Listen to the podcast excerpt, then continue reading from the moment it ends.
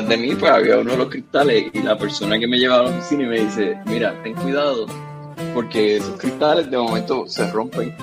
Como dos meses después vino una persona y le puso una baranda a mi ventana, cosa de que si el cristal explotaba, yo no me fuese a caer del sexto piso hasta abajo. Y ese hombre ha cogido este ataúd, lo ha sacado completo y se ha dado una clase de María que se puso blanco como el papá de Martín. Bienvenidos al podcast cucubano número 377.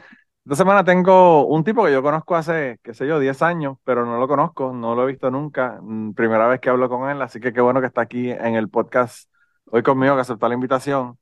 Estoy con Mario Muñoz, que le estaba comentando fuera de, de, de grabación, que me siento que soy un clon de él porque tenemos muchos gustos afines, muchas similitudes. Nos la empezamos peleando con los anticiencias en, en internet y, bueno, ahora el hombre tiene un podcast que cuando vi que comenzó el podcast, dije, coño, tengo que invitarlo porque me interesó mucho el tema. Así que, Mario, bienvenido a, a Cucubano finalmente. Muchas gracias, muchas gracias.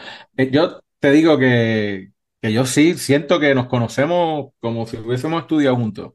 Y, y para mí es un honor estar aquí. Este, y sé que tenemos muchas cosas en común y vamos a ver qué hablamos de esas cositas. Y gracias por la oportunidad de, hablar de un podcast que relativamente es un bebé. Cinco episodios nada más esta temporada. Yo no, después te doy más detalles, pero eh, la oportunidad de que la gente escuche lo que hay por ahí, pues te la agradezco mucho.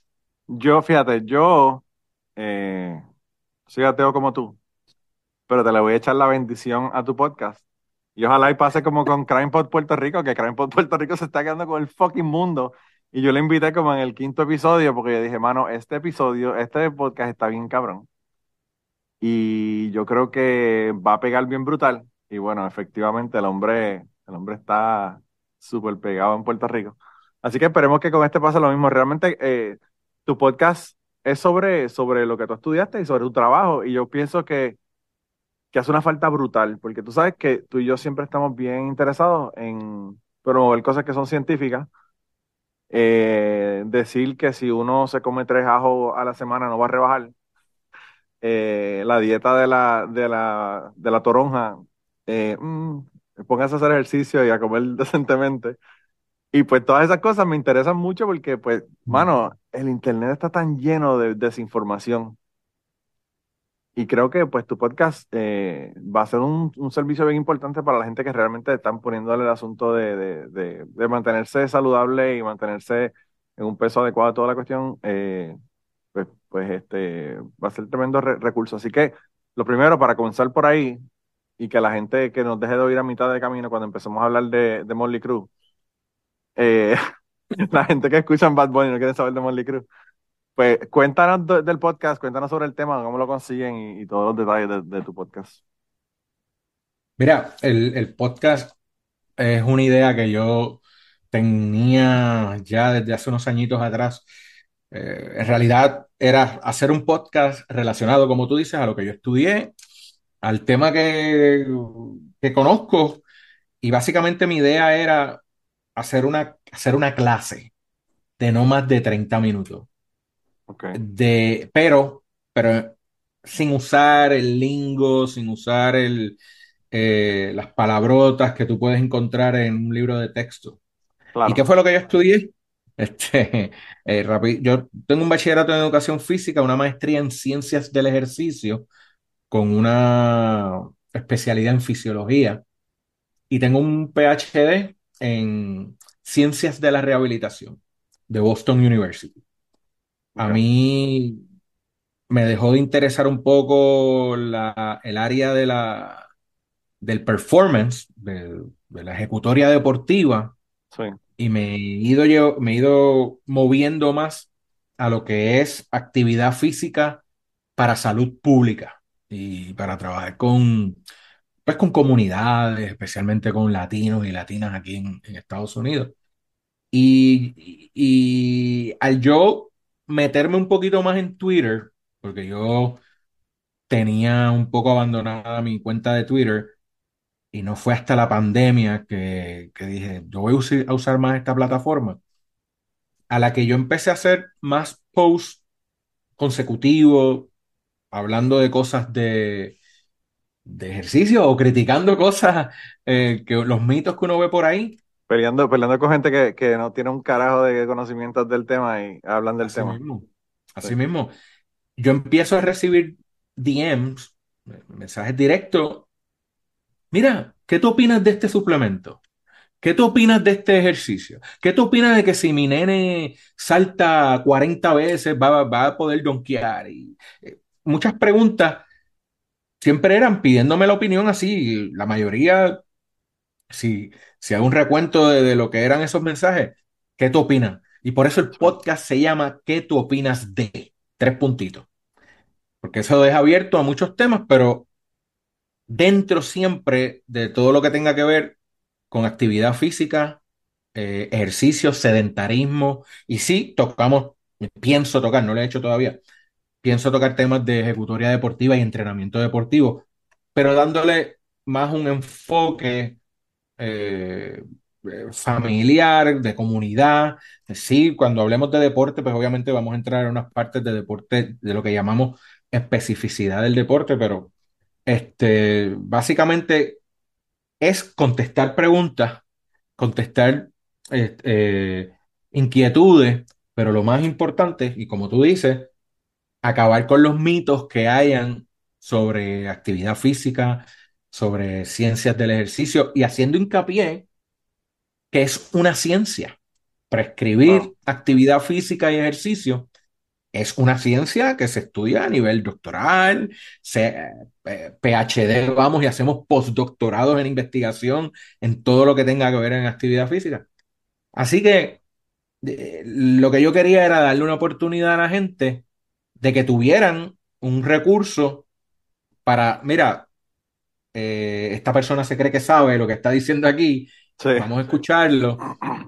Y así, por, cierto, así empiezo el, el primer episodio diciendo, este soy yo, y yo creo que yo puedo hablar de esto por esto, por esto, por esto, por esto. Bueno, mano, o sea, yo, eh, yo, creo que ese es el problema más grande que tiene la gente, que tú tienes una persona que está en el inodoro leyendo en internet y se pone a discutir con una persona que tiene un PhD del tema que sea, no tiene que ser contigo por el tema tuyo, o sea, entonces yo tenía, yo tenía un compañero, por ejemplo, aquí, y esto yo lo he contado mil veces en el podcast, que se puso a hablar conmigo de, de ciencias ambientales. Eso fue lo que mm. estudié. Estudié ciencias ambientales y manejo de recursos de agua de, maestría. Y entonces, él se pone a discutir conmigo que si el calentamiento global, que si realmente el calentamiento global, eso no está ocurriendo, eso no es causado por los seres humanos, bla, bla, toda la mierda religiosa, porque el tipo es casi, casi, casi, casi pastor. Y en un momento dado, el tipo se pone a discutir conmigo que el ozono no tiene tres moléculas de oxígeno, que el, que el, el ozono tiene nitrógeno. Entonces yo le digo, mano, o sea, e-, esto es algo tan fácil que tú lo buscas en Google y lo encuentras. Esto no es nada, eso no es una cosa complicada, ¿verdad? Y mi, mi jefe, mientras nosotros estábamos hablando, él entra al baño que está en la parte de atrás del laboratorio donde yo trabajo y, y entra al baño. Ay, no sé, fue a lo que haga, no sé qué fue, pero se metió allá. Entonces el tipo sale y, y está discutiendo conmigo de lo del nitrógeno y el ozono y toda la cuestión, porque él me dice que que quizás lo que pasó con, con, el hueco en la capa de ozono fue que, mira, se arregló, que no tiene nada que ver con que quitaron los clorofluorocarburos de, de, de, de circulación, ¿verdad? Y yo le digo, loco, esto es una, esto es una, esto hay una fórmula. O sea, esto no es magia, tú sabes. Esto, esto se mezcla con esto y se rompe y se convierte en esto y en esto. O sea, eso es, eso, mano, eso es casi matemática, ¿verdad? Y entonces, pues el tipo eh, Ah, en ese momento lo llaman por el radio, era un operador y lo tenía que hacer algo en la planta. Y me dijo, hablamos después, no te preocupes. Y el tipo se va y cuando mi jefe sale del baño dice, ¿de verdad yo escuché a este tipo decir que, que el ozono tiene nitrógeno? Y yo le dije, sí. Y el man, él mueve la cabeza para la de esa, ¿verdad? Que no, no vale ni la pena hablar con este tipo. Yo no sé ni por qué tú pierdes el tiempo, tú sabes. Pero hay una, qué sé yo, mano, no sé, no sé, quizá odio es una palabra muy fuerte, pero hay una un desdén, una, una duda, una, no sé, hacia la ciencia, una, como que una desconfianza con la cuestión científica. Y la gente se cree que una persona que no ha estudiado sobre un tema se puede poner a discutir con una persona que lleva años trabajando, dando clases sobre ese tema y, y realmente va a poder este, hacer sentido lo que, la, la persona está diciendo. O sea, es como que, wow, uno dice, wow, de verdad que esta gente o son optimistas o son morones, una de las dos, porque de verdad que yo no entiendo. Yo lo que eh, pienso es que, que la gente es reacia a meterle mano a cosas que no entienden. Entonces, eh, el cuco de la ciencia, cuando se estudia elemental, intermedia, escuela superior, es eso. Eh, las ciencias son las clases más difíciles, supuestamente. Claro. Y, se meten, se mete miedo con las clases de ciencia y si y tienes que pasar la física, la biología, esto. Y, y, la gente pues, lo ve así, como que esa materia la va a seguir quien, quien piensa hacer algo de científico o medicina, punto. Claro. Y, y entonces se une al problema de grandes corporaciones detrás de, estoy hablando por mi área. Eh, yo, no solamente tengo que, luchar contra mitos que la gente ven y quieren aplicar en YouTube, en otras cosas, en, ¿sabes? En, las redes, en el Internet. Yo tengo que luchar, o, luchamos, el grupo, ¿verdad?, de, científicos del ejercicio y la actividad física del mundo, luchamos contra lo que yo llamo el fitness business. Y eso sí que es Eso es de billones de pesos, oh, billones de dólares. y es como la industria de las vitaminas, que también es otro monstruo. No, no, no, no vitaminas, suplementos, todo ese tipo de cosas. Eso es parte del fitness business. Eh, digo, fitness, wellness business. Sí. Y, te digo, ¿cómo yo, cómo yo voy a, a decirle a una persona que después de dos días corridos de hacer actividad física, se puede coger un día de descanso? Que cuando esté descansando es cuando su cuerpo va a progresar no es solamente cuando esté haciendo ejercicio. Cuando tú tienes millones de propagandas en no pain, no gain, y tú tienes que darle duro para que tengas los resultados que tú quieres. Y te ponen un tipo ahí bien duro, como, eh, dando, mirando una, rueda de, tractor al revés, tú sabes. Boom. Boom. Y eso es, te digo, es de, lo más que nosotros tenemos que preocuparnos y lo segundo es que cualquier persona que haya hecho un poquito de deporte, cualquier persona que en alguna vez en su vida se metió a un gimnasio y estuvo cierto tiempo en el gimnasio, y vamos, cualquier persona que sea así musculoso o musculosa, sin preguntar, esa persona es experta en actividad física, en ejercicio, en entrenamiento, y tenemos un problema. Eh, tenemos jóvenes estudiando cuatro años de bachillerato, la mayoría va a hacer maestría dos años dentro de la ciencia y la actividad física, certificándose con asociaciones como el Colegio Americano de Medicina Deportiva, para salir a la calle a luchar contra cualquiera que dice, yo llevo, yo llevo 10 años en el gimnasio y, y compito en Mister Olimpia y qué sé yo qué diatre yo sé qué va a ser, qué va a ser eh, la persona que está buscando ese, ese, ese eh, easy fix de la cosa que, ellos quieren arreglar. ¿Y qué tú crees que es esa cosa? Dentro del fitness business siempre es bajar la pipa, eh, siempre es bajar de peso, no estar gordo. Y nada, el segundo episodio mío en el podcast hablo de, de lo que es estar fit, que no es solamente verte fit. Claro. Tener, tener una buena composición corporal es solamente una parte de cinco cosas más que tenemos que ver para estar fit. Y ese, lo digo como ejemplo, ¿verdad? De, las cosas donde, y son los ejemplos más fáciles, donde en esas cosas tan sencillas es, es donde personas como yo, mis estudiantes, mis colegas, eh, nos enredamos porque, porque si no tenemos la disposición de explicarlo de otra manera, eh, vamos a perder a la gente. Y ese, eso era lo que yo quería hacer con, el podcast, que la gente entendiera el mensaje de una manera sencilla. Y, nada, el que quiera escuchar, ¿qué tú opinas de.com? Y se inscribe en la página, Me busca a sí mismo en, en Twitter y en Instagram. Estoy, ¿qué tú, arroba, ¿qué tú opinas de? Y la página es, ¿qué tú opinas de? Y además de eso, lo voy a poner aquí en la descripción del episodio para que es más fácil vayan al episodio, dan un clic y van allá directamente. Excelente, gracias. Fíjate, yo, yo, eh, tú sabes que nosotros nos conocimos porque yo soy atravesar y tú lo escuchaste. Y desde de, ese momento nos conocemos.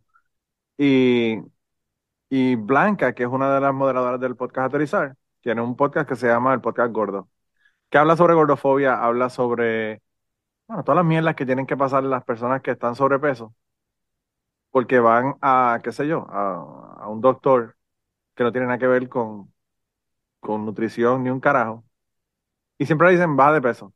Sin, sin mirar, sin ni siquiera ver nada de esa persona, sin saber si la persona tiene alta presión o si tiene diabetes o whatever. Inmediatamente baja de peso. Entonces, eh, eso es eh, por la parte médica. Por la parte de las barbaridades que le dicen y a veces hasta la misma familia, los padres, las amistades que, que eh, quizás lo hacen con buena intención, pero terminan jodiéndote la vida, ¿verdad? Por la cuestión de que, de que, hermano, pues, te frustras y no, si no puedes bajarle peso. O sea, hay personas que tienen problemas de tiroides. Hay, miles de razones por las que una persona puede tener problemas de peso o, estar sobrepeso. Eh, y la imagen también de la televisión y todos los medios que te ponen una tipa que, bueno, yo no sé, no sé si es porque yo soy boricua, pero a mí me gustan los culos yo veo a Angelina Jolie y yo digo, ah, yo no sé qué le ven a esa mujer. Esa mujer está, lo primero que yo le doy es una empanadilla o algo para que, empiece a aumentar de peso, porque se asocia la cuestión esquelética con la cuestión salud y no es así. Eh, y yo no soy carajo de eso, pero para eso te, estoy, te traigo a preguntarte a ti.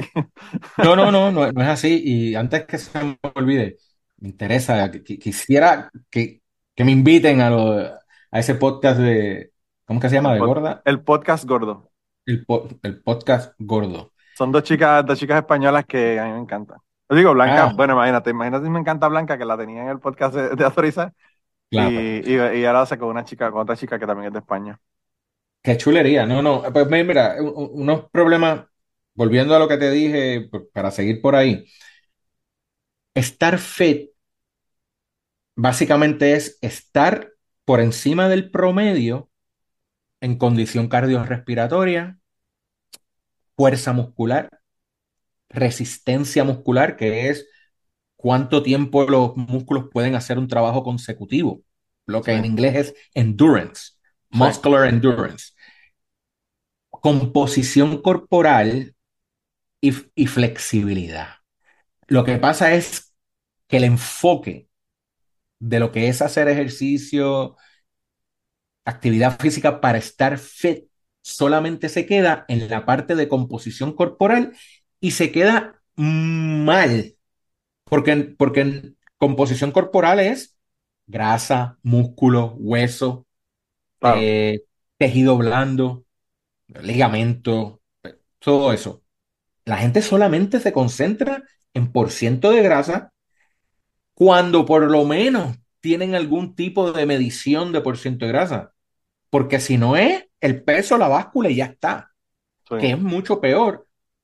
Y no estás considerando altura de la persona, por ejemplo. O sea, Shaquille O'Neal puede pesar... que es malísimo. Claro, claro. Exacto. Shaquille O'Neal puede pesar 350 libras, pero el tipo, o sea...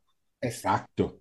Tú sabes, el BMI puede, eh, la fórmula de BMI, que es peso, estatura, te puede dar un índice cuando es una, cuando es una población, un grupo, muchos, muchas personas en un grupo, pero individualmente eso es una medida que no nos dice mucho. Anyway, la, la, fijación que hay en los medios, en el internet, en las plataformas sociales, redes sociales, la fijación es a yo me muevo o hago algún tipo de actividad física o ejercicio solamente para rebajar o solamente para evitar rebajar. Entonces hablamos de que el ejercicio es medicina, pero aparentemente es medicina para una sola enfermedad. sí, sí, sí, sí. Cuando no es así. Y, eso no hay nada, no hay nada que me saque, que me encabrone de verdad. que, que, que, que el enfoque sea ese porque no es solamente para defendernos a nosotros los gorditos. Claro. ¿eh? es también pensando en esa persona que no está sobrepeso, que no es obesa y dice, yo no tengo que hacer ejercicio porque yo, yo me veo bien. Entonces, la condición cardiorrespiratoria se va al carajo. Este, la flexibilidad se va también. Eh, la fuerza muscular. Todos esos componentes que están ligados directamente a la salud se olvidan. Entonces, hay otro grupo, es que entonces le mete más a, ok, ya yo bajé de peso, ya yo perdí la grasa, ahora es músculo grande, músculo grande, músculo grande, músculo grande. No hacen nada para el corazón, no hacen nada para tener flexibilidad. E, es, eso es más o menos lo que el problema grande. Yo hago siempre esta pregunta. ¿Por qué si tenemos tantos gimnasios por milla cuadrada en cualquier sitio? ¿Por qué entonces seguimos teniendo un problema de salud pública de obesidad?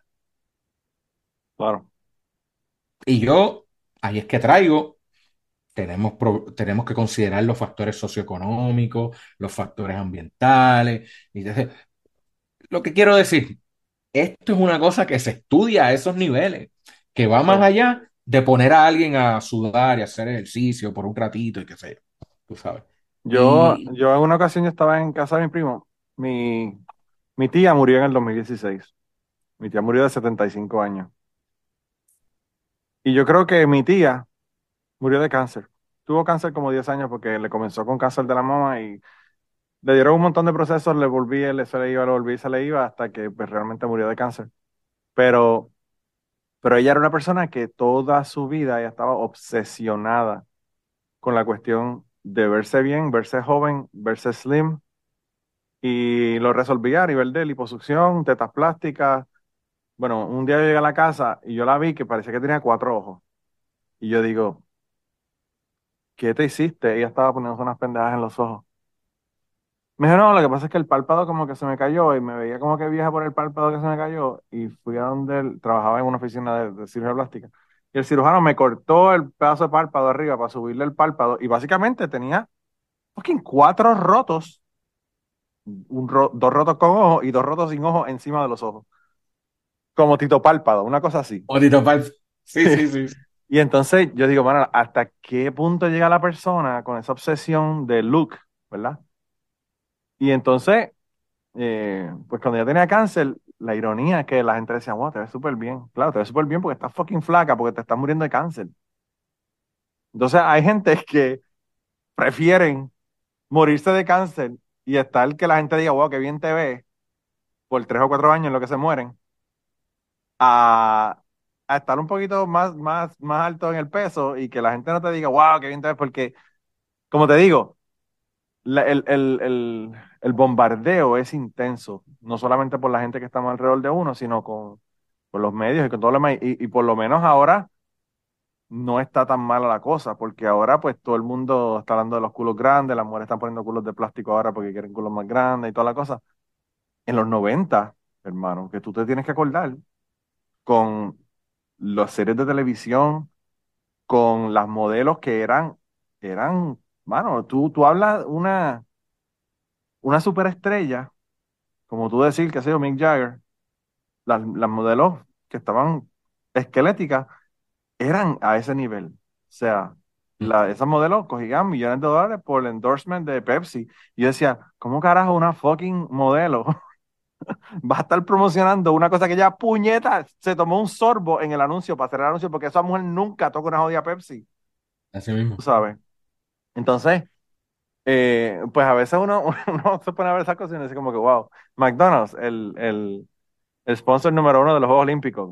Mm, ¿De qué estamos hablando? O sea, ¿qué locura es esta? Entonces, eh, pues yo, la, mi, lo, que te iba a contar de mi familia es que ella le pasó eso a sus hijos. Sus hijos son súper flacos, súper flacos, obsesivos de que son flacos. Eh, y entonces mi primo con la esposa. Yo fui a verlo en un momento dado a su casa. Él vive en Atlanta, me quedaba bien cerca, yo guiaba súper super rápido allá. Fui a verlo y me dijo, ah, este, vamos a comer, pero mi esposa no viene porque se siente mal, porque se hizo una cirugía, bla, bla, bla. Yo dije, wow, ¿qué le pasó? Pensé que era una cirugía necesaria, no una plástica.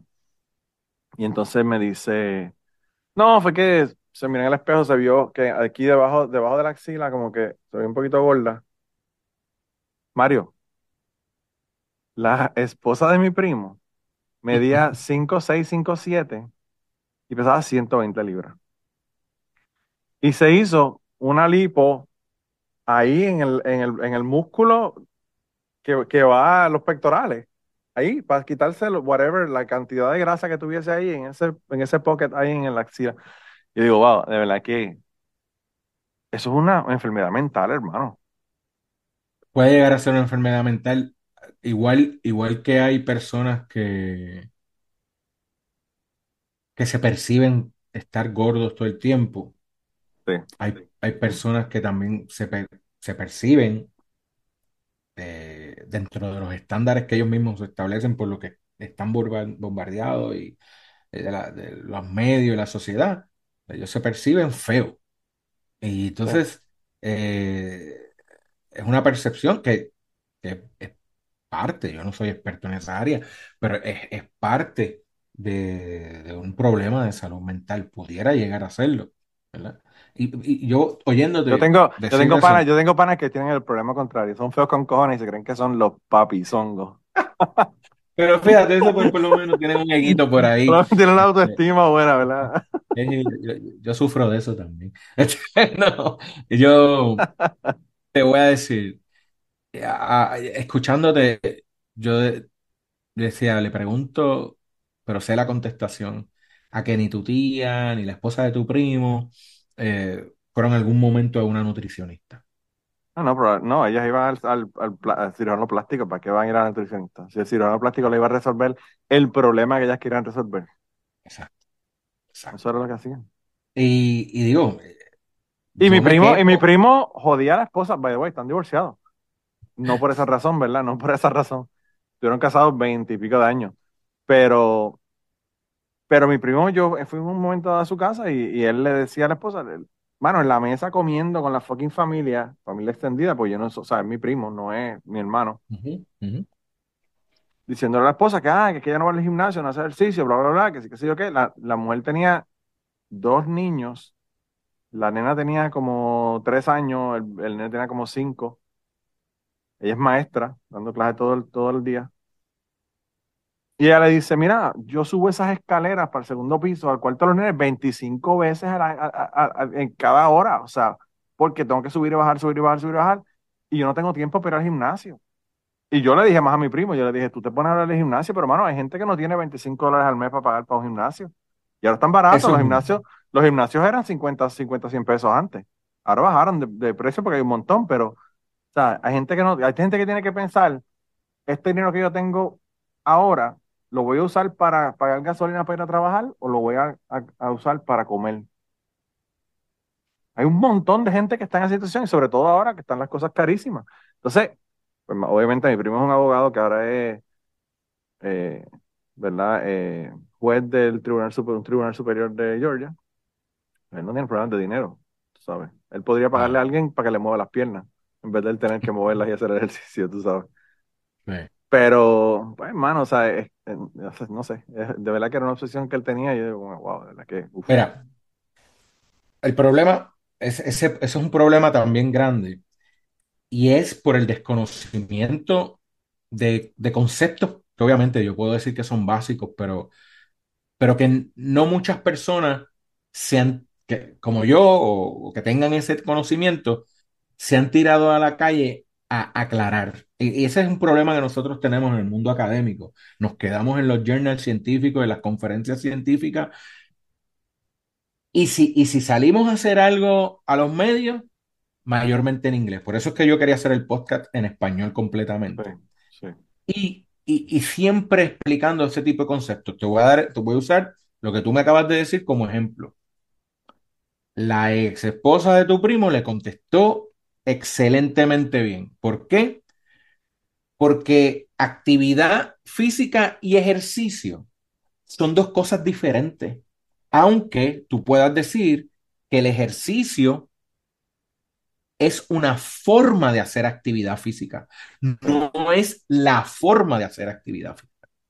¿Entiendes? Claro, claro. Yo puedo ser una persona activa sin pisar un gimnasio. Yo puedo hacer ejercicio en mi casa, en el parque, en cualquier sitio. La diferencia grande es, actividad física incluye lavar el carro, subir y bajar escaleras, incluye eh, hacer labores en la casa o, o, lo que tú hagas en el trabajo. Sacar a caminar el perro. Sacar a caminar el perro. Eso es actividad física. Sí, debemos de, de llegar a ciertos parámetros para que entonces al tiempo pueda tener un efecto a la salud. La diferencia con lo que es ejercicio, ejercicio es una forma de hacer actividad física que es estructurada, que es planificada, que se, se mide a ver si hay cambios o no hay cambios. Claro. Pero para hacer ese tipo de cosas, usualmente se necesitan tener ciertos privilegios que no todo el mundo tiene, empezando por el factor socioeconómico. ¿Eh? Entonces, la salud pública a través del ejercicio debe, debe de eliminar usar la palabra ejercicio. La salud pública debe de, concentrarse en hablar de actividad física. Ah, ¿qué tú quieres hacer? ¿Correr bicicleta? Dale. ¿Qué tú quieres hacer? ¿Ir al gimnasio? Dale. Eso es una forma de hacer ejercicio, de hacer actividad física. Y, que, y así se amplía el conocimiento de la gente y no se enfocan, no se quedan con esas gringolas de que, ah, no, para yo hacer actividad física tengo que ir a un gimnasio, tengo que tener cierto equipo, tengo que tener cierta ropa. ¿Entiendes? La ropa, maldita sea, mano. Eso es un problema. Qué, cosa tan brutal, ¿verdad? Pero es que todo llega a la raíz, el fitness business. El fitness business te mete Capitalismo. Llegamos al problema, el problema, el problema central, capitalismo. Sí, Porque quieren venderte unos, unos, tenis eh, que te cuesten 150 dólares para poder ir al gimnasio, pues si no, no puedes hacer ejercicio. Hay un grupo bien bueno, yo los conocí, no los conocí, aprendí de ellos en Instagram. Se llama Decolonizing Fitness.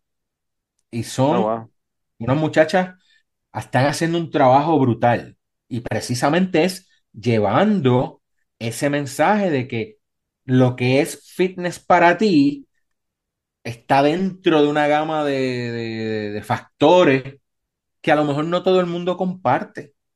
¿Entiendes? Eh, otra cosita. Pensamos siempre en ir al gimnasio, pensamos siempre en hacer un poquito más de actividad física y nos habíamos olvidado de esto, el tiempo sentado hacer actividad física o hacer mucho ejercicio no te garantiza a ti que tú vas a dejar de ser sedentario. ¿Cuánto tú puedes ir a un gimnasio al día? ¿Cuánto tiempo? ¿Hora y media, dos horas? Claro. ¿Cuántas horas tiene el día laboral? Más de eso. mínimo ocho.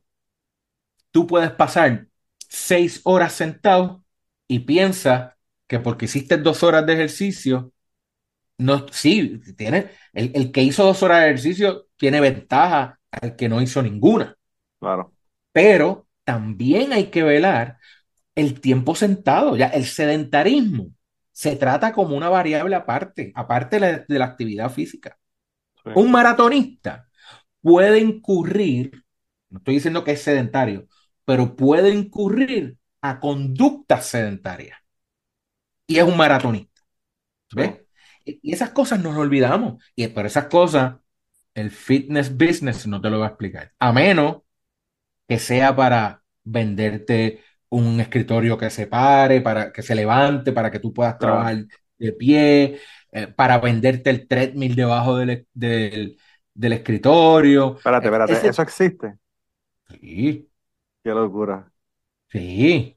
Mi cardiólogo en Boston, cuando yo estaba en Boston, yo lo fui a visitar, fui a ver varias veces y el tipo me atendía en su computadora y caminando en un treadmill en su oficina que salía debajo del, del escritorio.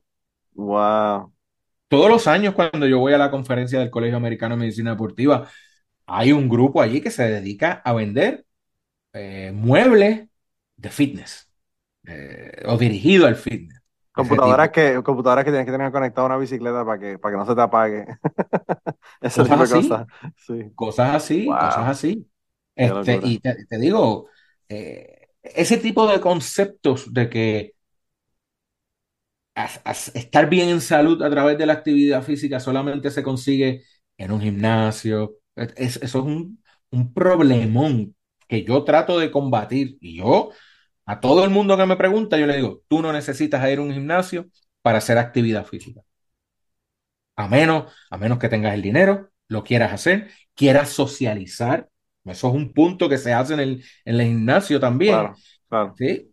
Y yo no sé, fíjate, porque ahora, ahora eso hasta, hasta mal se ve el asunto de la socialización.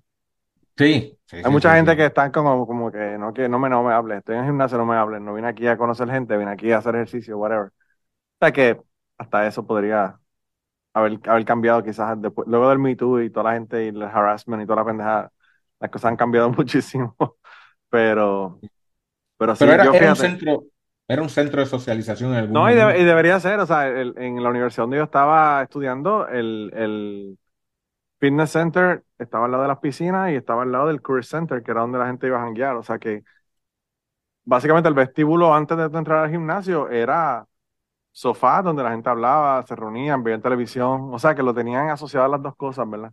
pero yo pienso que el, el, problema de la cuestión de ver el ejercicio como tengo que ir al gimnasio es que entonces vas a tener la excusa de que, mira, hoy no tengo tiempo de ir al gimnasio, así que no voy a poder hacer ejercicio hoy porque no puedo ir al gimnasio. Entonces, es casi hasta una excusa para no hacerlo.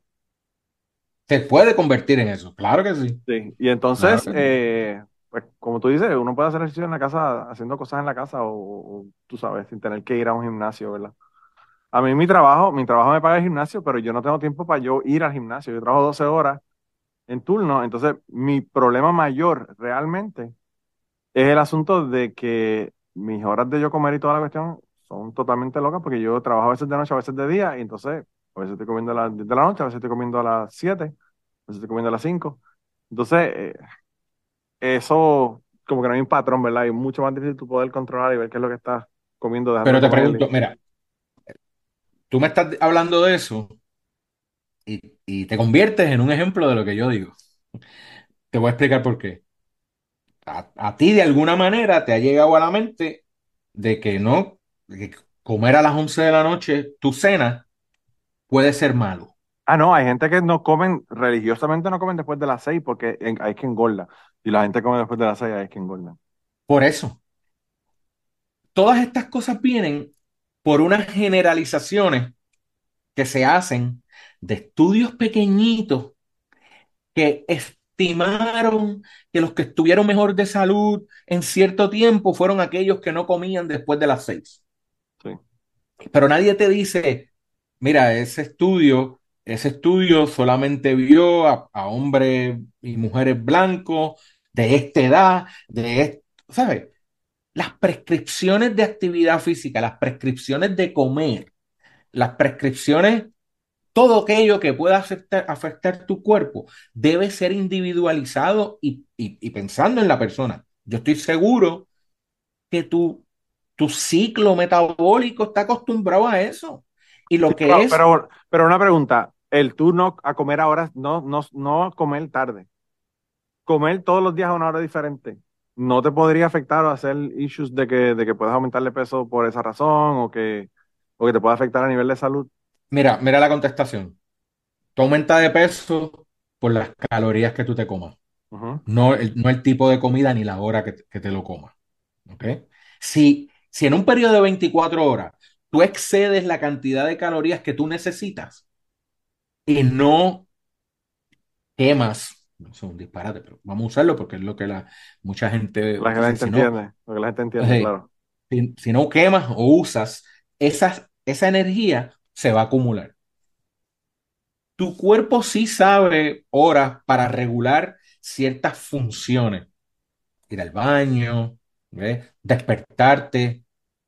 Ese, e, ese, tipo de cosas, sí hay un, hay un reloj circadiano, hay un ciclo circadiano en nuestro cuerpo que, que va a controlar ese tipo de cosas.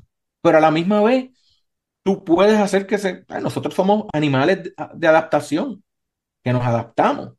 ¿Y, tú cuántos años llevas con esos turnos de 12 horas? Ah, no, yo llevo en la compañía 16 años.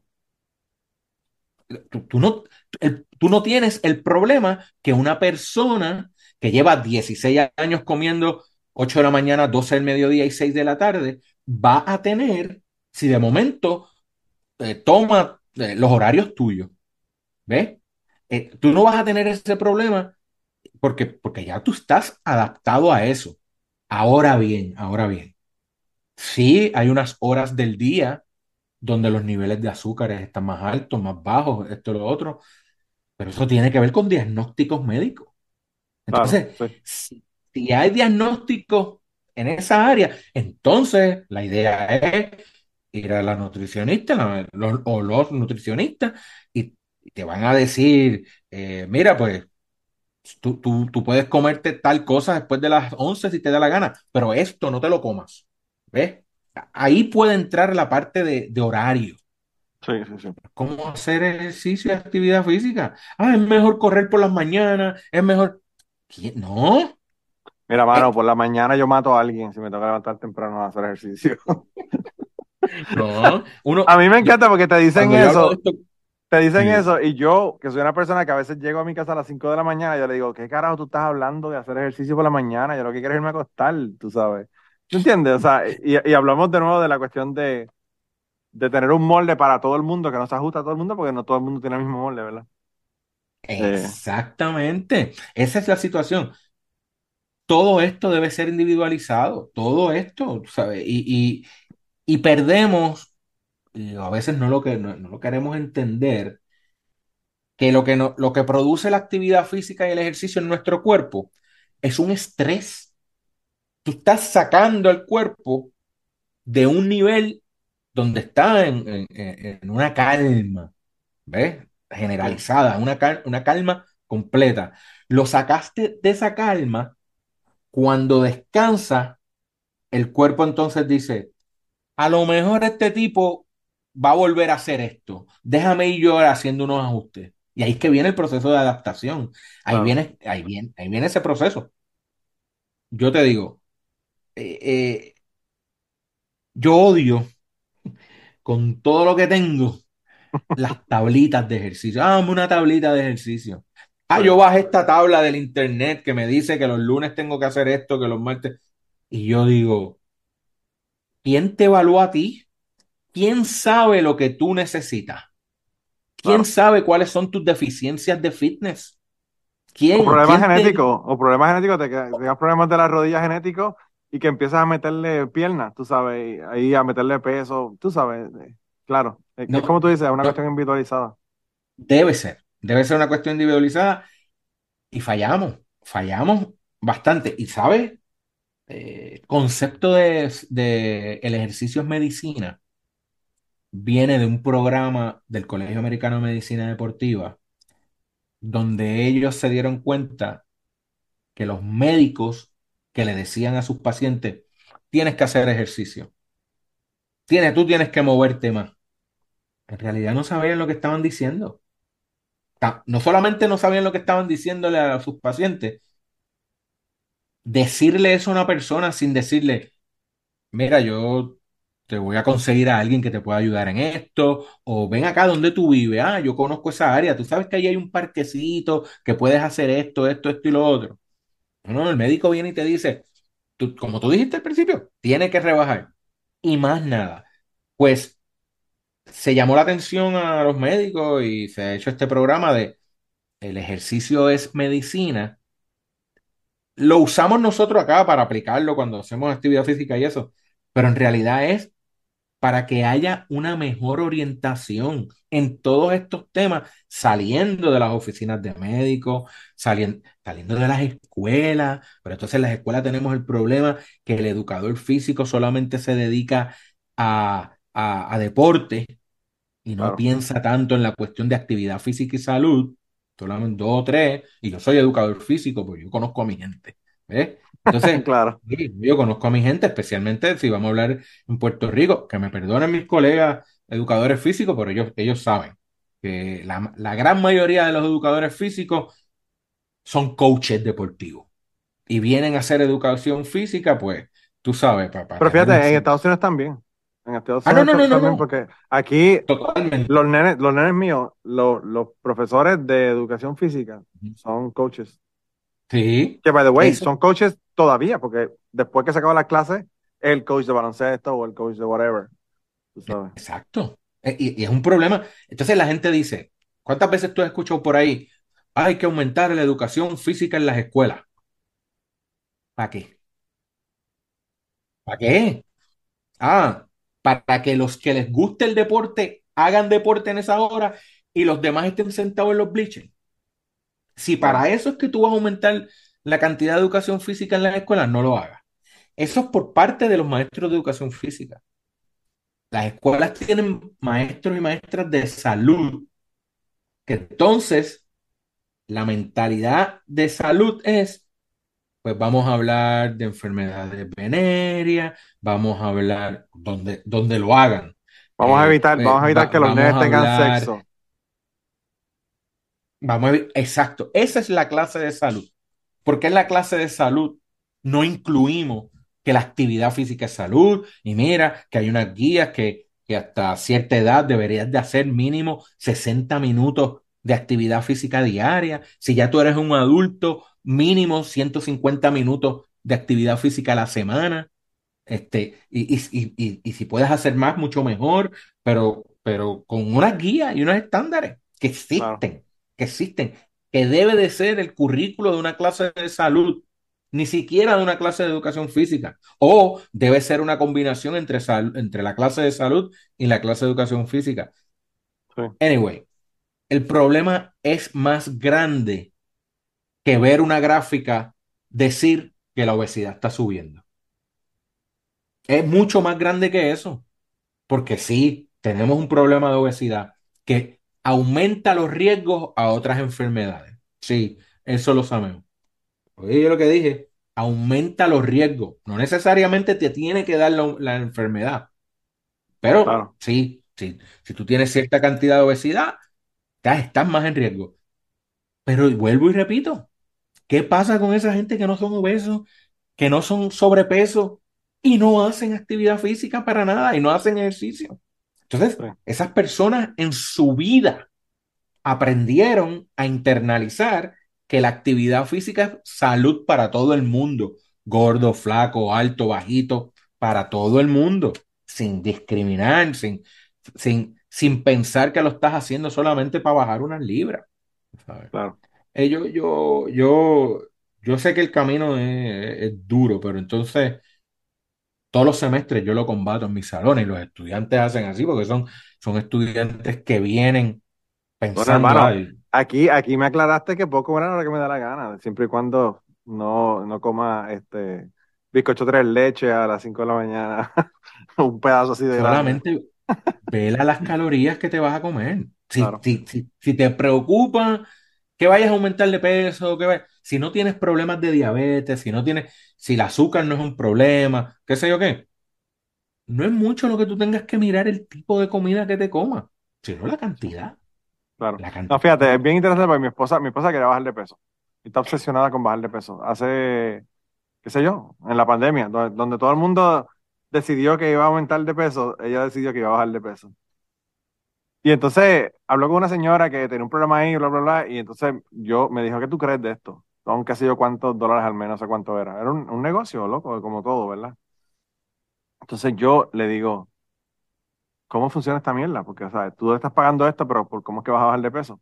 Te van a chequear nutricionista. No, no, no, no, es una comida que te venden. Y tú comes esto, y yo le digo, espérate un momento. Estas comidas son, mano, alimentos procesados. ¿Por qué tú no coges una pechuga de pollo no procesada? O, quizás tenga, qué sé yo, whatever, las mierdas que le ponen a los pollos.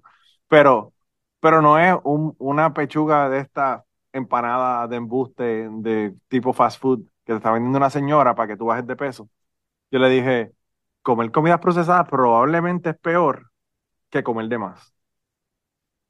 Y probablemente. finalmente, finalmente la convencí y le dije, mira, Weight Watchers, puntos, para que aprendas a comer, qué es lo que vas a comer, qué cantidades vas a comer, rebajó 40 libras en un año. Y no solamente rebajó 40 libras en un año, sino que dejó, o sea, no volvió a coger esas 40 libras, que es el, problema que la gente tiene, ¿verdad? Cuando hacen dietas o toda esta vaina. Y es porque aprendió a comer, aprendió a comer. Y entonces, en la semana, come, mira los puntos, ve que no se excede, coge la mitad de lo que se comía en el plato, hace ejercicio cuatro veces a la semana o tres veces a la semana. Y ahora, pues ya ni mira a Weight Watchers, porque ya aprendió a comer, ya, ya aprendió qué es lo que tiene que comer. Entonces los domingos, pues vámonos para Melo Mushroom a comer pizza, vamos a comer helado el domingo. Entonces, pues tú sabes, esa otra parte que le hace falta también, el craving de la comida chatarra, pues lo cubre los domingos. Entonces, yo la veo, yo la admiro un montón de verdad, yo no tengo la, fuerza de voluntad para hacer lo que ella hace, pero yo pienso que, que, que es un cambio de una forma de comer, ¿verdad? Eh, y aprender, ¿verdad? Aprender que... aprender que una, uva... Para eso. Aprender que una uva, a pesar de que una pasa es lo mismo que una uva, es mejor comerte una uva que comerte una pasa. Te llena más. O sea, son cosas que, que, a veces uno ni las, ni las piensa, ¿verdad? Eso es lo que te iba a decir. Hay cosas que no pensamos. No pensamos que comer es una conducta, es un behavior que necesitamos. No pensamos que hacer que la actividad física sea algo recurrente en tu vida es un behavior, es un comportamiento.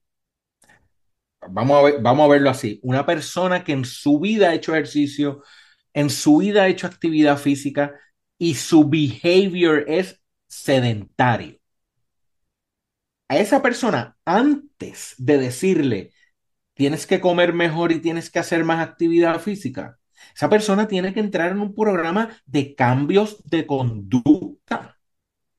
Son conducta. El aspecto psicológico, no olvidamos de ello. Nos olvidamos. Y hay profesionales de la salud que se encargan de hacer cambios conductuales relacionados a la actividad física o al comer bien. Y es a través de educación, a, través de, por medio, por, medio de, de, que la gente aprenda el por qué debe de hacer, debe de cambiar de una conducta a otra. Y es un modelo que viene, que se usó en, para que la gente dejara de fumar. Son cambios de conducta. Claro. Y, y, Sí, sí, hay gente que no puede tomarse un café sin prender un cigarrillo. Exacto. Eso son conductas. O, un trago, ¿verdad? Porque hay gente que también, que, hay gente que no fuma más que cuando, tiene un trago en la mano. Entonces es como... No, no, no, vuelvo. Somos animales de adaptación. Y si, y si tú acostumbras a tu cuerpo a, a, moverse más, el mismo cuerpo te va automático. Espérate, no, yo necesito moverme más. No todo el mundo llega a eso. No todo el mundo. ¿Por qué? porque es un cambio de conducta difícil, difícil. Mira, eh, hay, una, hay una investigadora en Minnesota, se me va el nombre, escribió un libro bien bueno, algo de Eating Lab, después lo busco. Eh, eh, lo buscas y me envías el link y yo lo pongo en, la, en, el, en el podcast para que la gente lo, tenga, lo vea. Claro, no, no, no, y es un libro excelente y esta investigadora de la parte nutricional que te dice comer bien, bajar de peso, en nada tiene que ver con, con willpower, con fuerza de voluntad, en nada. Y, ya todos los estudios indican eso. No es falta de... Y la, y la cantidad de gente que dice que no tiene la voluntad para hacer ejercicio. Así mismo. O para comer bien. Porque eso lo dice todo el mundo. Es como, como, como hablábamos al principio de la gente que te dice que la ciencia es difícil o la, o la matemática es difícil. De esa misma manera, la gente tiene eso como, como estribillo, que lo repiten, lo repiten, y lo repiten. Wow, que eso, eso realmente me sorprende, que, que se haya determinado que no tiene nada que ver con, con fuerza de voluntad. Me estoy quedando sin batería. Está bien, está bien. Sorry. By the way, esto, esto no va en video, esto va solamente en audio, pero. Ah, ok, ok. okay.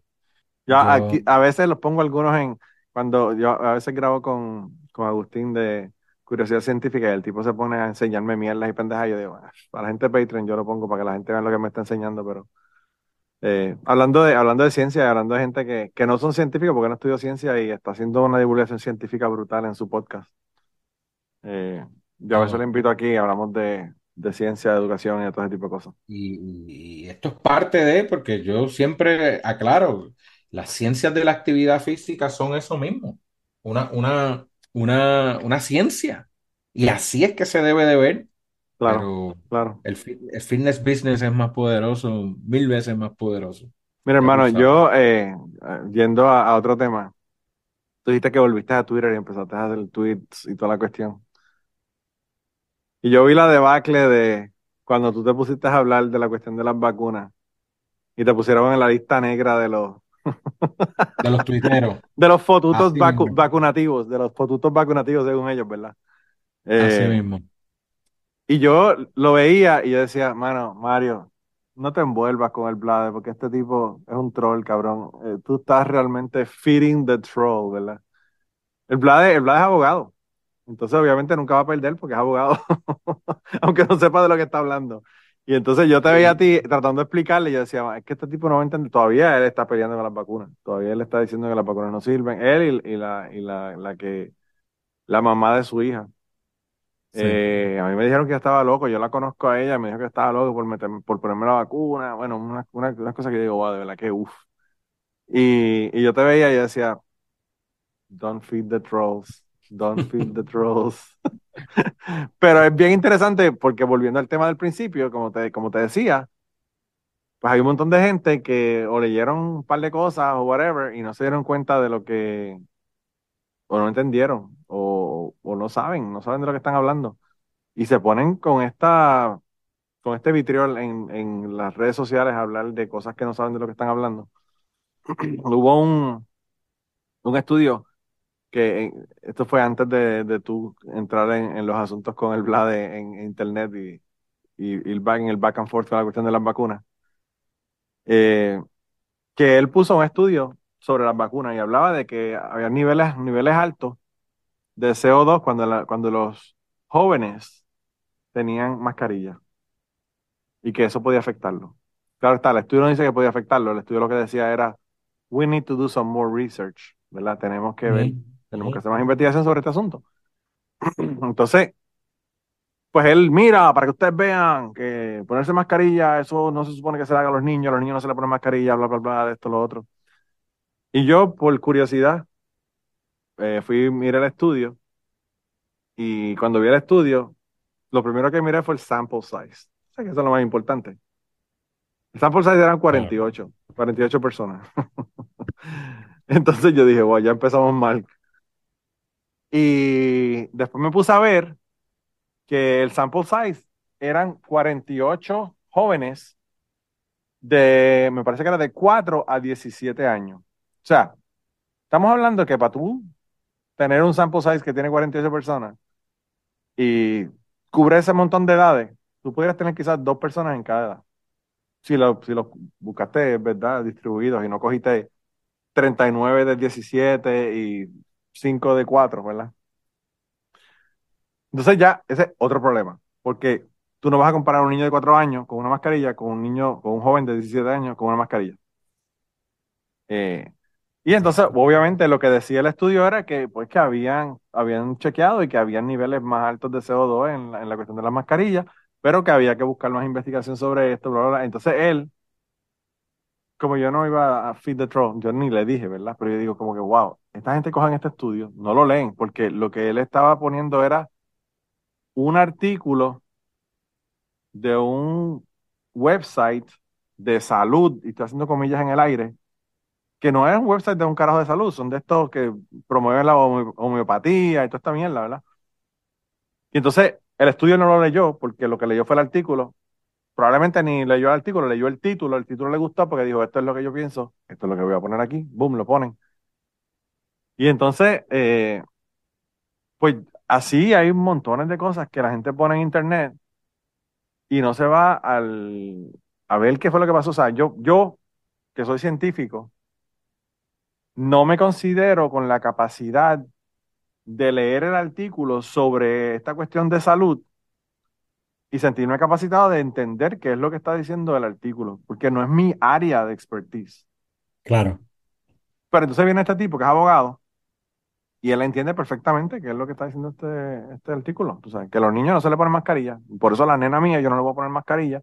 Y si me ponen, me dicen que le tengo que poner mascarilla, yo no voy a ir a esa tienda más nunca porque no voy a entrar, o voy a, no voy a promover la gente que están promoviendo la opresión del pueblo. Tú sabes, se van en esa, en esa diatriba y yo como que, va Y eso, eh, eso pasa en muchas áreas de la, de la, de la, de la ciencia y muchas áreas de, del conocimiento. El que, el que es experto en lenguaje se tiene que joder con, con uno que lo que hace es que lo que pues, lee mucho, pero no es experto en lenguaje. Eh, te digo, pasa, pasa, pasa en muchos campos, muchas áreas. Pero con esto de la, de la vacuna, eh, te voy a decir, no solamente, mi, mi Twitter explotó con un post que yo hago, no se quieren vacunar, pero porque no saben lo que tiene la vacuna, pero se meten lo que le vende la amiga que fue a una, a una conferencia de tres días para un suplemento. Y pues eso sí, se lo compran y se lo meten. Y, ese tweet cogió no sé cuántos likes, cuántos eh, retweets y la gente empezando a, follow me, follow me. Y de ahí para adelante, yo también pensé, yo dije, mira, yo no tengo que ser un experto en vacunas este, para hablar de, lo que es la ciencia detrás de esto, ¿eh? porque esa sí la entiendo un poco. ¿eh? Y, by the way, ahora estoy trabajando en un grant de de vacunas. De, o sea que te compró Big Pharma. Yo lo sabía, Mario, que habías caído. Esto es lo próximo que van a decir ahora, que estabas comprado por Big Pharma. y, y, si supieran, si supieran quién, quién, quién paga ese, ese, ese gran. Obviamente Bill Gates. ¿Quién más va a pagar por eso? Tiene que ser Bill Gates, que es el que quiere que nos pongan el chip, loco. O sea. Gacho, ¿no? Es gobierno y no federal. Así ah, sí, wow. Bueno. Sí. Este, y, te digo, te digo, eh, nosotros estamos luchando aquí. Yo vivo en Texas. no, imagínate. Sí, ¿verdad? Que yo, esa es la otra, el otro problema que tengo contigo, seguirte, loco, porque tú, tú estabas en Boston primero, después tú tuviste un tiempo en Knoxville, ¿no? Mira, eso fue todo en el 2016, que yo me fui a hacer un postdoctorado en California. Ah, ok. Sí, sí, sí. Porque yo sé que tú te mudaste varias veces y era como que yo veía tu post y decía, Where in the world is Mario Muñoz? No, no, no. Mi, base, mi base fue Boston hasta el año pasado. Yo estuve 16 años en Boston. Oh, wow. Y, yo no. Sí, sí. Yo, llegué en Boston 16 años. 15, Llegué en el 2006. Saqué la cuenta y me mudé en el 2021 para acá, para Texas. El año 2016, lo, porque me graduó, termino mi PH en el 2015, me hacen una oferta de hacer postdoctorado en California con una gente que, que hacen el trabajo que yo hago. Era tremendo laboratorio, tremenda experiencia. Pero pues mi esposa se queda en Boston, yo me voy solo para San Diego, renta en Boston, Renta en San Diego, gasolina en Boston, gasolina en San Diego. No, y dos lugares que son baratos también, tú sabes. San Diego. terrible. Yo pagaba 800 dólares por un cuartito así, mensuales. Sí, ahí en San Diego. En casa de unos filipinos y olvídate. Este, aparte de esa situación, hubo una situación dentro del, del postdoc. Eh, eso es un cuento que lo hago después, eso es un chisme luego después con un boricua. Este, eh, sí. Y yo en agosto, en julio del 2016, se supone que yo estuviese hasta diciembre. En julio del 2016, le digo a la jefa allá en San Diego, mira, yo, yo me voy por estas situaciones y llamo a, a Yumas, que era mi trabajo desde el, 2000, desde el 2008. A mí Yumas me contrata como full-time lecturer yo estando en mi segundo año doctoral. Y yo estaba haciendo, por eso me tardé nueve años haciendo el doctorado, porque claro. en mi segundo año doctoral empecé a trabajar full time. Anyway, yo decido regresar a Yumas, pero Yumas me dice, yo te puedo contratar otra vez para el fall del 2016, pero tendrías que empezar en cero. Te eliminamos los años que ya tú tienes con nosotros, porque tú, Oh, tú pediste este año. Y como tú pediste este año, tenemos, tienes que esperar enero para regresar o te contratamos nuevo ahora. Y yo dije, no, no me voy en esa. Se lo comento a un colega de la Universidad de Tennessee en Knoxville, y que es uno de los mejores programas de kinesiología en Estados Unidos. Y él me dice, Mario, hablé con mi chair y él te quiere acá dando una clase este semestre o dos y entonces me ayudas en mi investigación porque tú y yo sabemos, hacemos más o menos lo mismo. Y por eso fue que de San Diego di un semestre en Knoxville, en Tennessee. Y no, y no fue como que un, culture shock demasiado grande tu ir de San Diego a... porque, Digo, Knoxville es deep south, o sea, Knoxville es hardcore. Mano, yo te voy a decir esto. Yo ya, ya yo llevaba ocho meses sin entrar a un salón de clase, porque mi, mi postdoctorado era investigación nada más. Yo no di clase en mi postdoctorado. Oh, wow. Cuando regreso a un salón de clase, es frente a un montón de blancos con camisas de Trump. Yo no veía eso en, en Boston. No, no, no, no, no, claro que no, claro que no. Es que, yo, es que hermano, yo vivo en Kentucky, o sea, hello. Yo sé exactamente lo que tú estás hablando, exactamente. Pues fue un, que sí fue un cultural shock, muchacho. Y entonces yo, yo, me, yo me estaba hospedando en casa del colega. Y de la casa del colega, que no era en downtown Knoxville, a la universidad. Yo te puedo decir que cada 50, 100 metros había una iglesia, una iglesia, una iglesia, una iglesia. Eso fue para mí impresionante, porque yo pensaba que en Puerto Rico había muchas iglesias. No, no, no, no.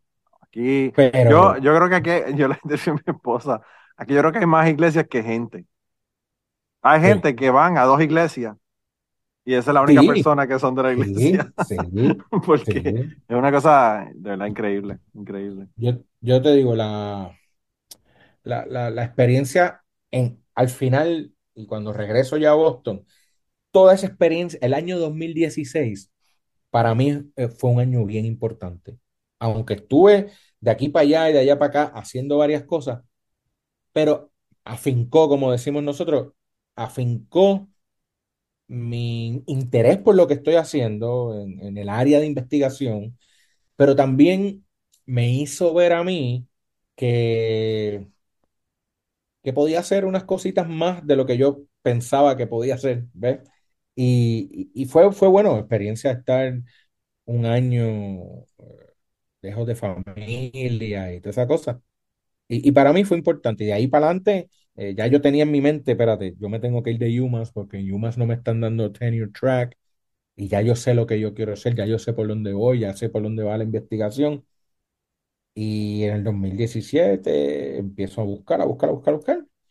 Y no se dio hasta, la, hasta, hasta el 2020 al principio. A mí me entrevistan acá, en Texas, dos semanas antes de que se hiciera el lockdown de toda la pandemia. Oh, wow. Sí. Y mi primer año, mi primer año en Sam Houston State University fue remoto desde Boston. Wow. Así mismo. Wow. Este, ¿Y entonces ahora en dónde en Texas estás tú ahora? Yo vivo en un área a 30 minutos de Houston, 30 minutos al norte de Houston. Eh, se llama The Woodlands. Pero la universidad donde trabajo son 40 minutos más al norte, este, de donde yo estoy. Eh, y se llama Sam Houston State University. Estoy en el departamento de kinesiología dentro del, dentro del college, o el college de ciencias de la salud. A mí, a mí siempre kinesiología me ha parecido como homeopatía, como una cosa así como media. Es que hay, es que hay una kinesiología. no, yo sé, pero te digo, porque siempre que veo kinesiología lo que pienso es en, en, los magos estos que se creen magos, ¿verdad? Que, que te ponen este, este medicinas en el pecho y te bajan el brazo a ver si, si sirve. Hay una, hay una kinesiología que es eso, pero eso está más desacreditado que nada. No, eh, imagínate. Eh, a mí me hubiese gustado que se quedara como cuando yo hice la maestría, todos los programas que hoy son kinesiología eran programas en ciencias del ejercicio. Punto. Y eso abarca psicología deportiva, psicología del ejercicio, biomecánica, fisiología, taca, taca, taca. y dentro de esa umbrella estaba kinesiología, que era el estudio del, movimiento. Eso es kinesiología. ¿Qué es lo que significa la palabra? ¿Qué es lo que significa la palabra etimológicamente? Que la están usando para otra cosa ya son otros 20 pesos. Exactamente. Eh, eh, eh, cuando yo estudié kinesiología en mi maestría, era, era estudiar biomecánica. Sí. Punto. el movimiento del cuerpo humano, cómo mejorarlo, a través de la actividad física.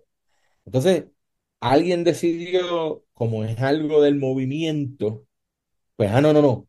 Ahora vamos, vamos a meter entonces ciencias del ejercicio debajo de la umbrella de kinesiología.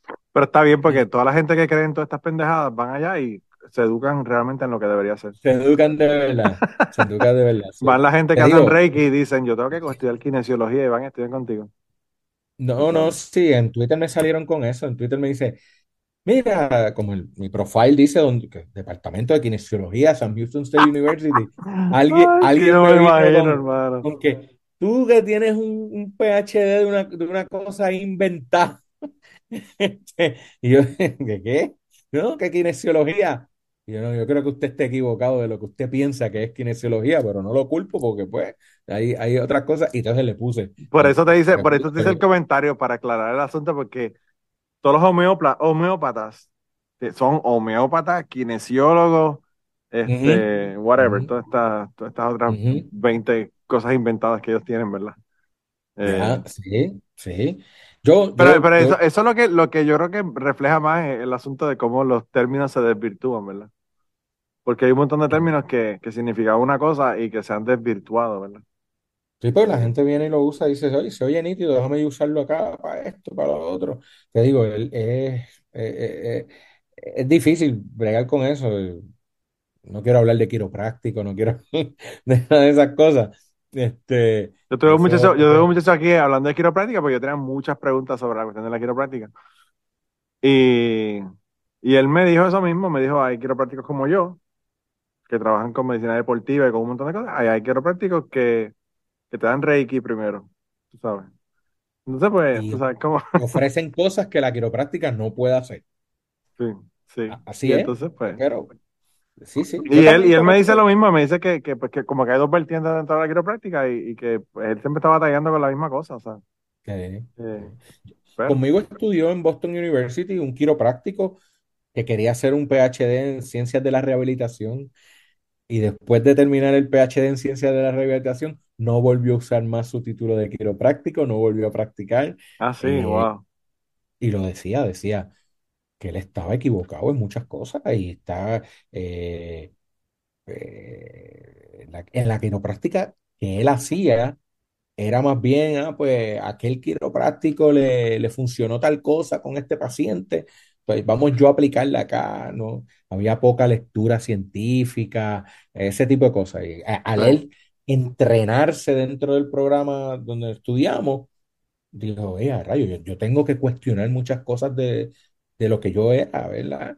Y te digo, él no lo usa ahora y, no trabaja como quiropráctico. Este, Y yo no estoy diciendo que eso debe pasar, tengo, tengo muy buenos amigos que, están en la quiropráctica y eso, y yo sé que son personas responsables, serios y toda la cosa, pero eh, yo no quiero decir la mayoría, pero hay muchos que, que se pasan el método científico por donde no le da el sol y, y, y, se dejan llevar pues por eso mismo, word of mouth, lo que hizo aquel, lo que, y pues, tú sabes. Yo por eso fue, este por eso fue que yo lo invité, porque pues tenía muchas dudas. Tú sabes que y yo se lo dije, se lo dije, le dije desde el principio, mira, a esto es a lo que te quiero invitar aquí para aclarar todas estas pendejas y estas preguntas que tengo. ¿Sabes que en, en la comunidad TEA se habla de naturópatas, de naturópatas, de un montón de cosas que son anticiencias o que son pseudociencias, ¿verdad? Y a los quiroprácticos los ponen con los acupunturistas, básicamente. Exacto. Y entonces, pues yo tenía las dudas de, de, o sea, yo he ido a un quiropráctico y me funcionó lo que él hacía y era un asunto de, un asunto de postura cuando me sentaba, de me sentaba mal. Y entonces yo decía, o sea, no podía cuadrar las dos cosas. ¿Por qué toda esta gente dicen que los quiroprácticos son, son este, maguferos? pero sin embargo esta me funcionó a mí, ¿verdad? Entonces por eso fue que lo invité y él me dice que es que dentro de la quiropráctica hay dos vertientes. Y dos vertientes que en muchas ocasiones se odian mutuamente porque eh, hay unos que no quieren saber de la otra vertiente, ¿verdad? De la vertiente que es más Hay un tipo en TikTok que es quiropráctico. Sí. Y se me olvida el nombre, pero él, su, su contenido en TikTok es debunking cosas que hacen y dicen los quiroprácticos. Oh, wow.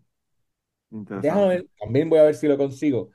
Eh, hace tiempo que no me sale, pero, el tipo tenía, tenía seguidores por montones y era un quiropráctico y él eh, decía que no, no, su práctica era bien lejos a lo que la, mayoría de la gente está haciendo. Y, a ti te pudo haber funcionado, bueno, a ti te pudo haber funcionado y le pudo haber funcionado a 10, a 15, a 20, a 25, pero así no se hace salud pública. No, no, claro, no, y, es como tú dices, o sea, eso es, eso es una anécdota, anécdota mía de que me funcionó. Exacto. Y las anécdotas, pues tú sabes lo que pasa con las anécdotas, hay gente que vieron a la Virgen que se le apareció también, eso es una anécdota. sí, pues, la misma cosa. Y, y digo, yo estoy seguro que si yo mañana voy a un quiropráctico y me hace algo, yo me voy a sentir bien. Y no, y no estoy hablando de placebo, no, no, no, no estoy hablando de eso literalmente me voy a sentir bien porque, porque hubo una manipulación de ciertas áreas de mi cuerpo, que eso es lo que hace el masaje, pero, pero vamos más profundo, eh, tocamos unas áreas de articulaciones que el masaje no toca y qué sé qué. Pero vamos a ponerlo así y que me perdonen, pero eh, un cariñito siempre viene bien. Claro. Un cariñito. El problema es cuando tú dices, tienes que venir donde mí tres veces a la semana y yo te voy a curar las migrañas esas. Tienes que venir tres veces por semana aquí y, ya tú verás cómo tú vas a rebajar. Porque eso pasa. Sí, sí, sí, no, no, yo, ya que yo estoy, es que, hermano, por eso te digo que lo invité a mi, a mi podcast, porque es que yo lo veo todo el tiempo, ¿entiendes? Entonces, pues, eh, eh, es un negocio como cualquier otro también, o sea, mano, o sea, antes cuando yo era magufo, que era joven, yo soy, yo soy maestro de Reiki. Y a mí me consta que yo no hacía una puñeta, pero la gente se sentía cabrón. Pues, hermano, claro, porque tú, estás teniendo una interacción humana con otra persona y en ese momento no lo estás ni tocando. El masaje por lo menos te están tocando, es una cuestión, ¿verdad? Física. Pero es un cariño, es, es, como sentarte a hablar con una persona, escuchar a una persona que tiene un problema lo va a hacer sentir bien aunque tú no estés haciendo nada. ¿Entiendes? Eh, entonces, pues, por eso fue que yo lo, lo, invité aquí al, al, podcast y, tuve una conversación bien interesante, ¿verdad? Que me gustó mucho la, conversación. Y, y, me aclaró un montón de cosas porque, como tú dices, tú sabes, yo no sabía lo de las dos vertientes, yo no sabía cómo se había originado la quiropráctica, todas esas cosas las la aprendí en ese, en ese, en ese podcast. Eh, y aquí yo, mano, o sea, yo, el podcast número cuatro, cuando yo dejé de hacer aterrizar, o no dejé de aterrizar, estaba haciendo los dos, pero esto yo lo hice porque aterrizar es un solo tema y quería expandir los temas, ¿verdad?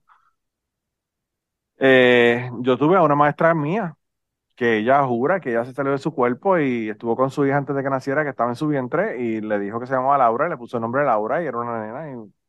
Escúchate el episodio número 4 de Cucubano. Y yo no la cuestiono.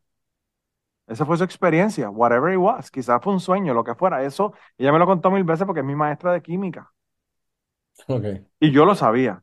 Y ahí, dentro de la cosa que me conté, que me cuenta, ella se puso a, protestar sobre una extracción de, arena que estaba violando unos permisos de, recursos naturales en Puerto Rico, en Utuado. Y ella le tirotearon en la casa. Yo vi los tiros en la casa. Y entonces, pues, ella incluso me cuenta que fue donde el, donde el tipo dijo, yo voy a morir hoy, pero yo me lo voy a aparecer en la, en la oficina de este tipo, tú sabes. Anyway, hay un montón de cosas que son reales, que yo sé que son reales. hay un montón de cosas que ella vive entre esos dos mundos que yo no los entiendo, no sé, ¿verdad? Pero ella, a mí un amigo mío me dijo en una ocasión que yo, me, dijo, fui a casa de Rebeca. Y yo, ah, sí, ¿y cómo está? Porque, pues, ver cómo, saber cómo estaba, me dijo, Hermano, yo llegué a la casa de ella y estaba reunida con una gente allí y yo me sentía que como si hubiese entrado a la barra de Star Wars. imagínate, imagínate. Y entonces, pues tú sabes, pero esa es la vida de ella y a mí me, a mí me encanta, tú sabes. Y tú, entonces, los mensajes que me llegaron, porque tú sabes cómo son las redes. Ah, esa mujer está loca, esa mujer necesita que la mediquen. Esa mujer, mira, ese no es el propósito por la que yo la traje aquí. Es una historia. Yo no sé si es cierto o no es cierta, es tu historia, cuéntamela. That's it, ese es el asunto del podcast, ¿verdad? Y bueno, me cayeron tantos y tantos chinches con la gente que escuchaban a Torizal que me dijeron, parece mentira que tú, después de hacer un podcast sobre escepticismo, y pues, te pongas y hables con una mujer que se salió de su cuerpo. Y yo le digo, mira, mano, las personas que me están diciendo eso no entendieron. Yo no vengo aquí a cuestionar tu historia. Yo vengo aquí a escucharte. Y que la gente haga sus conclusiones. Y yo haré las mías, tú sabes. Eh, y entonces, pues tú sabes, en ese sentido, por eso es que yo hablo con, con todo el mundo, ¿entiendes? Eh, claro. Pero mira, mano, llevamos un montón de tiempo hablando. No hemos hablado ni, siquiera de, de, música. Y, y eso creo que vamos a tener que dejarlo para otra, para otra ocasión. pero, vamos, a meterle un poquito de música, un poquito, porque eso está interesante. Que, eh, tírame algo ahí, a ver. No, no, no, lo que, que, lo que quería saber es, ¿cuál fue el último concierto que fuiste? ¿El de Scorpions? No. Eh, de, Scorpions. Eh, Wasp. Wasp. Eh, diablo. No, no, no, si yo sé, si es que estuvieron en Nashville hace tres, semanas, dos semanas, y yo quería ir y no fui. ¿Cómo estuvo eso? yo pensé que yo iba a ver un tipo allí como vi a Vince Neil con Molly Cruz. Y sí, sí, que, no, no se entendía. Que no sé si que sí, un desastre. que, by the way, implosionó la banda completa, o sea. Tommy Lee tuvo que ir un rato, Mick Mars, este, lo pusieron, ya finalmente lo engavetaron. No, no, no, no, pero era Armored Saint, Michael Schenker Group y Wasp. Oh, wow. No, el, concierto de aquí fue solamente Wasp, en el Ryman Auditorium, que... Ah, de verdad. El de aquí fue el segundo concierto de la gira. O el tercero. Y, le, y, y tenía Michael Schenker y tenía, empezaba con el Morecén. Yo, y, el venue era un venue chiquitito, pequeño. Mano, te digo que yo lo vi al tipo allá al lado, pero yo quedé tan impresionado con el show, la voz, y poder haber estado usando, ¿cómo se llama eso que usan? Eh, eh, backtracking y todo eso. Pero el tipo se escuchaba como, el, como los discos y, y los gritos y el... Mano, no, no, fue un show. Tú sabes que yo, yo no fui a ese concierto porque pensé que iba a ser un desastre, pensé que iba a ser un train wreck. Yo, yo fui con esa mentalidad también, pero fui pensando, para por lo menos decir que vi a Wasp. Claro, claro. Sí, sí, como yo, había visto. Ah, yo, vi, yo vi a Chuck Berry, yo vi a Chuck Berry y yo lo vi por ver a Chuck Berry, loco, porque, pues, hermano, ya, ¿sabes? muchos errores en la guitarra tocando, pero es fucking Chuck Berry. ¿Entiendes? O sea, le di la mano, me filmó el boleto, es como que está fucking ahí, es Chuck Berry, tú sabes.